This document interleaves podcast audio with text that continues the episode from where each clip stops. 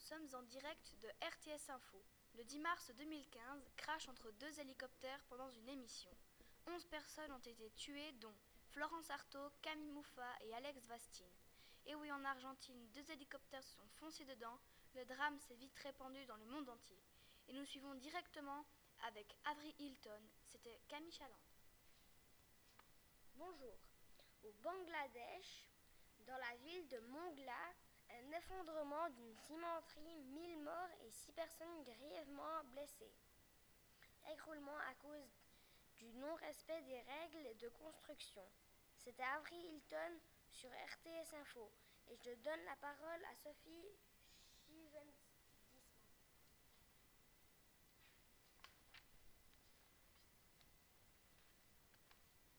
Bonjour, je vais vous parler du Conseil valaisan.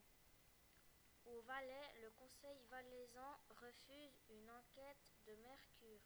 Et maintenant, Thomas Ramoni. C'était Sophie Schmindiman.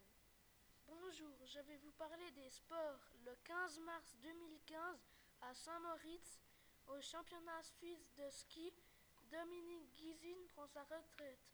Et maintenant, Julie Aymon, c'était Thomas Ramoni. Bonjour, nous allons parler de la météo. Alors, samedi, un jour nuageux mais avec quelques rayons de soleil. Le matin, il fait de 10 à 3 degrés et l'après-midi, pareil. Et le dimanche, le, matin nuageux mais quelques rayons de soleil. Le matin, il faisait de 10 à 2 degrés. L'après-midi, exactement la même température. Et c'était Julie Hamon. Au revoir.